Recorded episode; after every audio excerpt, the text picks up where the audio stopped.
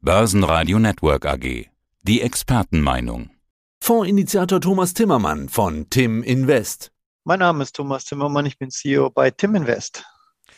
Die Börsen sind nach wie vor sehr nervös und volatil, aber nach unten durchgereicht wurden die Börsen jetzt auch nicht. Es gab einen Rutsch nach dem Kriegsausbruch und danach eine gewisse Erholung. Wir hatten dich im letzten Podcast, das war Ende März, gefragt, ob da schon eine Bodenbildung zu sehen ist. Deine Antwort damals auf keinen Fall. Wir haben eine schnelle V-förmige Erholung, aber noch keine Bodenbildung. Dazu ist es noch viel zu früh. Danach ging es mal hoch in Richtung 14.900, aber auch wieder runter auf fast 14.000. Also Volatilität ist auf jeden Fall da. Thomas, wie ist die Lage aus deiner Sicht? Eigentlich sieht es charttechnisch äh, sehr sauber und sehr schön aus. Also wir sind in einem sauberen Abwärtstrend eigentlich im DAX. Den kann jeder sehr, sehr gut äh, selbst einzeichnen, einfach die Tops seit Anfang dieses Jahres verbinden und dann parallel dazu äh, einen Kanal bilden. Und dann sieht man, wir sind mitten in diesem Kanal drin. Wir sind, wie du gesagt hast, äh, Richtung 15.000 mal oben dran gestoßen. Das war aber auch klar, dass wir da wahrscheinlich nicht drüber kommen würden. Das hatte ich auch schon im letzten Interview gesagt, weil diese 14.800, ich weiß nicht, ob du dich erinnerst, das war ja sechs Monate lang quasi der Boden nach unten, durch den es nie durchgegangen ist. Und wenn man jetzt von unten wieder hoch will, dann ist das natürlich eine Major Resistance Zone. Ja, und ansonsten pendeln wir äh, in dieser Zone 14.000, 14.800 rum. Im Moment sieht es aber eigentlich für die nächsten Tage eher so aus, dass die Tendenz nach unten geht. Ja, sieht nicht einfach aus, auf jeden Fall, was da gerade passiert. Du hattest mir als Stichwort gesagt, dreidimensional denken und anlegen. Was ist damit denn gemeint? Ja, im Prinzip, ich habe ja das große Glück, dass ich Derivate einsetzen kann in meinem Fonds, der äh, ja zu 95 Prozent aus äh, ETFs besteht, also eine eigentliche Long-Only-Position hat. Aber mit Derivaten kann man halt so ein Feintuning machen. Jeden Tag überlege ich mir einfach die drei Dimensionen. Was ist die Wahrscheinlichkeit, dass es hochgeht? Also wie viel Aktienquote will ich haben? Was ist die Wahrscheinlichkeit, dass es seit seitwärts geht? Und wie ist die Wahrscheinlichkeit, dass es runtergeht? Und teilweise muss man das ja auch jeden Tag in unterschiedlichen Dimensionen sehen. Und das ist eigentlich auch immer anders. Also im Moment haben wir ja einen Trend, der nach unten geht. Wir haben teilweise Tage wie heute, wo sie es fast überhaupt nicht bewegt. Wir haben gefühlt eine Börse, die zu hoch ist für all die negativen Nachrichten, die wir haben. Und wir haben zwei Makrothemen, die die Börsen belasten. Das eine ist die Inflation und damit verbunden die Veränderung der Geldpolitik, die jetzt kommt. Und das andere ist natürlich der Krieg in der Ukraine. Und das Letztere zum Beispiel kann ja immer dazu führen, im positiven wie im negativen Sinn, dass es nochmal eine massive Bewegung gibt. Also wenn es dort in Richtung Gasembargo geht, egal wer das jetzt auslöst, wobei wir es wahrscheinlich ja nicht auslösen würden, dann gibt es nochmal einen massiven, massiven Schock nach unten. Deswegen muss man jetzt in der Dimension nach unten auf jeden Fall abgesichert sein. Das sind wir auch, aber es kann natürlich auch zu einer Entspannung kommen dann ist natürlich auch der Weg nach oben frei. Insofern äh, dreidimensional denken. Äh, konkret in der letzten Woche haben wir auf Seitwärtsrenditen gesetzt, äh, mal wieder. Also das machen wir jetzt eigentlich seit drei Wochen. Die erste Woche lief sehr gut, die zweite Woche lief nicht so gut, weil da ging es hoch Richtung 14.900 und da mussten wir was eindecken. Das hat ein bisschen was gekostet. Und letzte Woche lief es wieder sehr gut und insgesamt haben wir eigentlich damit ganz gut Renditen erzielen können. Und das finde ich auch interessant. Also man muss nicht immer nur denken, geht der DAX hier oder die Aktienmärkte jetzt hoch oder runter. Nein, der, der hat jede Woche hat der eins von drei Richtungen. Und die kann man eigentlich ganz gut spielen. Auch als Privatanleger kann man ja zum Beispiel die implizite Volatilität in Seitwärtsmärkten mit Discount-Zertifikaten ganz gut nutzen und gleichzeitig daraus aber auch ein Einstieg machen, der viel niedriger ist als auf dem jetzigen Niveau. Weil die Volatilitäten ja unten jetzt zum Beispiel im DAX Richtung 13.000, die werden ja immer höher. Das heißt, die Abschläge, die man für ein Discount-Zertifikat da bekommt, werden auch immer höher. Das heißt, äh, wenn jetzt jemand zum Beispiel der Meinung ist, naja, unter 12.500 bis September gehen wir nicht mehr in DAX, kann man bestimmt ein sehr interessantes Discount-Zertifikat kaufen mit einem ordentlichen Abschlag. Und sollte das dann doch passieren, dann hat man natürlich einen Verlust, aber dann kann man ja das Geld, was man dann noch zurückbekommt, nehmen und einfach in DAX-ETFs investieren. Und dann ist man halt auf diesem Niveau unter 13.000 oder unter 12.500 mit nach oben dabei. Also ich finde eigentlich Börse viel spannender, wenn man in drei Dimensionen denkt, als wenn man immer nur die Thematik hat, wann geht die Börse hoch, wo steht die Börse am Ende des Jahres und kann ich mit der Börse jetzt konkret schnell Geld nach oben verdienen. Ja, manchmal geht die Börse weder hoch noch runter. Du hast es gerade schon gesagt, Seitwärtsrenditen. Äh, ich telefoniere gerade für die Termine in den nächsten Wochen und ich habe schon festgestellt, ganz viel muss ich heute noch telefonieren, weil jetzt kommt Ostern und viele sind in den Osterferien. Man hat es auch im Fernsehen überall gesehen, es wird vor Staus gewarnt, die Flughäfen sind überfüllt und so weiter. Ich finde, es deutet sich alles so ein bisschen an, dass wenn nichts Außergewöhnliches passiert ist in den nächsten Wochen, vielleicht ein bisschen ruhiger werden könnte. Seitwärtsrenditen sind wohl gerade angesagt, oder? Also gerade diese, äh, sagen wir mal, dritte Dimension ist, glaube ich, gerade ganz spannend. Ja, absolut. Wobei oft so Urlaubswochen am Ende doch sehr volatile Wochen sind. Also was haben wir denn konkret vor uns? Also wir haben jetzt am Wochenende eine wichtige Wahl, nämlich in Frankreich. Und da zeichnet sich jetzt ab, dass Macron nicht mit Sicherheit wiedergewählt wird. Also das ist schon mal der erste Schock. Sollte diese Wahl also nicht in Richtung Frau Le Pen gehen und nicht in Richtung Macron, und zwar an diesem Wochenende, dann äh, kann ich mir nicht vorstellen, dass die europäischen Börsen am Montag mit großen Aufschlägen aufmachen. Und dann geht es ja weiter mit der EZB-Sitzung nächste Woche. Und dieses Makrothema Zinsanstieg, Veränderung der Geldpolitik, auch diese unterschiedlichen Geschwindigkeiten, die wir jetzt haben. Also in den Vereinigten Staaten, die Fed, die ist jetzt knallhart und sagt, okay, wir akzeptieren das, das ist ein Riesenproblem und wir gehen jetzt voll auf die Bremse. Wir hören jetzt auf, die Anleihen zurückzukaufen. Im Gegenteil, wir fangen an, sie wieder zu verkaufen und unser nächster Zinsschritt Anfang Mai, der ist wahrscheinlich ein halbes Prozent. Das kann sich Europa im Moment gar nicht leisten und deswegen ist alles, was wir von der EZB bis jetzt gehört, ja, wir sehen das Problem, aber vielleicht machen wir auch das, aber wir werden das dann entscheiden, wenn es soweit ist.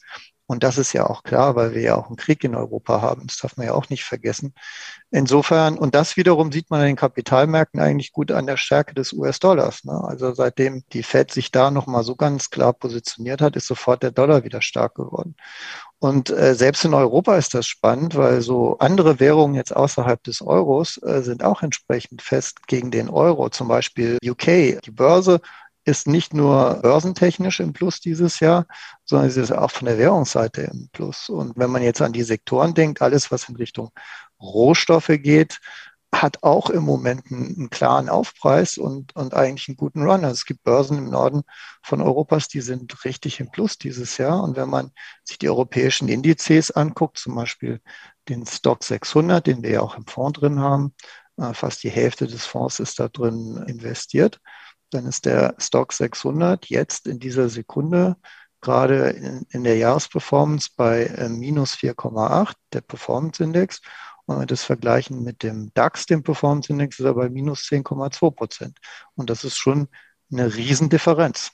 Also egal was, ob jetzt Ostern kommt oder nicht, ich glaube, es gibt genug Themen und es ist absolut nicht prognostizierbar, was in den nächsten zwei Wochen passiert. Aber ich finde, man kann sich ganz gut eigentlich darauf einstellen. Es kann ja auch ganz schnell nach oben gehen. Also das ist die Dimension, die wir jetzt noch gar nicht so viel angesprochen haben. Wir haben das immer mal gesehen, wenn es nur Anzeichen gibt auf äh, Waffenruhe, äh, Frieden ist jetzt vielleicht ein bisschen viel verlangt, aber erstmal nicht mehr so negative Meldungen, wie wir sie gerade bekommen, dann steigt der Markt und zwar zum Teil deutlich, wenn statt Negativmeldungen mit Kriegsverbrechen an Zivilisten und so weiter einfach mal was Positives kommt. Dann wäre es ja fast fatal, nicht dabei zu sein. Wie sehr bist du denn dabei? Wie sehr sollte man dabei sein, äh, dass man eben es nicht verpasst, wenn es hochgeht? Also wir in unserem Fall, wir haben ja einen ganz defensiven europäischen Aktienfonds und wir haben eine Volatilität von 9,8 Prozent und gegen den DAX von 22 Prozent. Das heißt, für uns ist es vollkommen klar, dass wir eine Aktienquote in diesem Umfeld nicht über 50 fahren. Das heißt, konkret in dieser Sekunde ist sie ziemlich in der Nähe von 50, quasi 49,9. Und das liegt einfach daran, weil wir abgesichert sind. Die Absicherung nimmt im Prinzip, schützt nach unten, aber nimmt die Aktienquote nach, nach oben. Ich glaube, man darf einen fatalen Fehler nicht machen und denken, nur weil die Nachrichten so negativ sind und sie sind wirklich negativ und die Belastungen sind wirklich groß für den Aktienmarkt, dass der Aktienmarkt nicht hochgehen kann. Und das beste Beispiel dafür ist der S&P 500 in, in den USA. Äh, der ist zurzeit sogar ein Tick schlechter als unser Stock 600 Index bei minus 5,5 year to date, aber er ist äh, im Moment 0,3 Prozent über der 200-Tage-Linie. Das hat bisher kein europäischer Index von den großen geschafft. Da muss man sich schon fragen, wie kann das denn sein? Auch bei der ganzen Zinsdiskussion in den USA. Wir haben jetzt zehnjährige Zinsen in den USA schon bei knapp 2,7 Prozent. Wir haben zweijährige bei 2,5 Prozent. Wir wissen, es kommt jetzt natürlich ein großer Move von der Notenbank und wir wissen, dass da eine, äh, im Anschluss natürlich auch eine Rezessionsgefahr ist wenn es einfach zu stark äh, wirkt auf die Wirtschaft. Warum, warum steigen denn denn die Aktien? Ich denke, es ist relativ einfach. Die Alternativen der Geldanlage sind immer noch sehr überschaubar. Ja, Rohstoffe sind gestiegen, aber erstens kann man in Rohstoffe als Anleger nicht so leicht investieren und zweitens, sie sind schon stark gestiegen. Und der ganze Zinsmarkt, der war jahrelang eigentlich unattraktiv, weil es keine Zinsen gab und weil immer diese Gefahr war, dass sie steigen. Aber jetzt sind sie im Steigen und sie steigen ja immer noch. Insofern ist es auch nicht so attraktiv, da reinzugehen. Was bleibt denn dann noch? Dann bleibt eigentlich nur noch der Aktienmarkt und es ist ja immer noch nach wie vor jeden Tag Geld anzulegen überall und das stützt die Aktienmärkte. Es gibt genug Anleger, die immer noch versuchen, in den Aktienmarkt reinzukommen. Und das darf man bei all den Debatten über die Risiken, die es gibt, nicht vergessen. Im relativen Vergleich ist die Aktie immer noch attraktiv. Sie schüttet Dividenden aus. Die Bewertungen sind teilweise sehr niedrig. Und wenn die Welt sich irgendwie friedlich aus diesem ganzen Schlamassel befreit, dann sind wir natürlich in den Aktien ganz schnell wieder oben. Und last not least, Aktien sind Unternehmenswerte und insofern beinhalten sie automatisch einen gewissen Inflationsschutz. Ja, zu den Anlegern, die noch in den Markt wollen, gehörst unter anderem auch du. Du hast mir nämlich im Vorfeld verraten, dass du ganz gute Zuflüsse hast. Das heißt, da kommt frisches Geld, was veranlagt werden möchte. Wo investierst du das denn? Zurzeit investieren wir nur in den Stocks Europe 600, weil einfach diese relative Stärke so toll ist. Die war letztes Jahr toll, die ist dieses Jahr toll. Und das ist so ein schöner, breiter Index. Da investieren wir in diese ETFs und äh, sichern die aber auch gleich nach unten ab. Das heißt, unsere DAX-Quote, die mal am Anfang, als wir den Fonds aufgelegt haben, vor über einem Jahr bei 40 Prozent ist, war, die ist jetzt nur noch bei 30 Prozent. Also wir bauen den Stock 600 Europe auf zu Lasten von DAX und Eurostox 50. Äh, Performance, hattest du schon angesprochen, deutlich weniger Minus als die gängigen Indizes, die man so im Vergleich heranziehen könnte. DAX beispielsweise aktuell sogar noch zweistellig. Bei dir sind ja eigentlich nur ein Mini-Minus, was übrig ist. Wir können nicht prognostizieren, was die nächsten Wochen bringen, aber äh, was man als Fazit sagen kann, so ein Markt wie jetzt oder solche Umstände wie jetzt, da sind solche Strategien wie deine gefragt, aktives Management. Das kann man als Fazit auf jeden Fall sagen, oder? Ja, ich glaube, es ist äh, sehr anspruchsvoll und es gab auch schon äh, Nächte, da bin ich um vier Uhr morgens aufgestanden. Es war an diesem schrecklichen Montag, wo es ganz tief runterging. Es ist äh, aber auf der anderen Seite natürlich auch eine sehr gute Möglichkeit, jetzt durch dieses dreidimensionale Denke Zusatzrenditen zu erwirtschaften. Der Fonds ist jetzt nur noch 2,2 Prozent im Minus für dieses Jahr. Egal was passiert, also wenn wir auch nur seitwärts oder hochgehen, hat er eigentlich gute Chancen, relativ schnell ins Plus zu kommen. Das ist das erste Ziel. Und das zweite Ziel wäre es natürlich dann auch noch eine positive Rendite zu erwirtschaften in Richtung Ausschüttung dann kurz vor Weihnachten. Ja, da wünsche ich dabei viel Erfolg, aber davor sprechen wir uns ja noch einige Male. Thomas Timmermann, vielen Dank. Das würde mich freuen. Ich danke dir, Sebastian. Das war der Podcast von Tim Invest mit Thomas Timmermann. Mehr dazu unter www.timblock.com von Thomas Timmermann. www.timblock.com mit 2 M. Börsenradio Network AG. Der Börsenpodcast.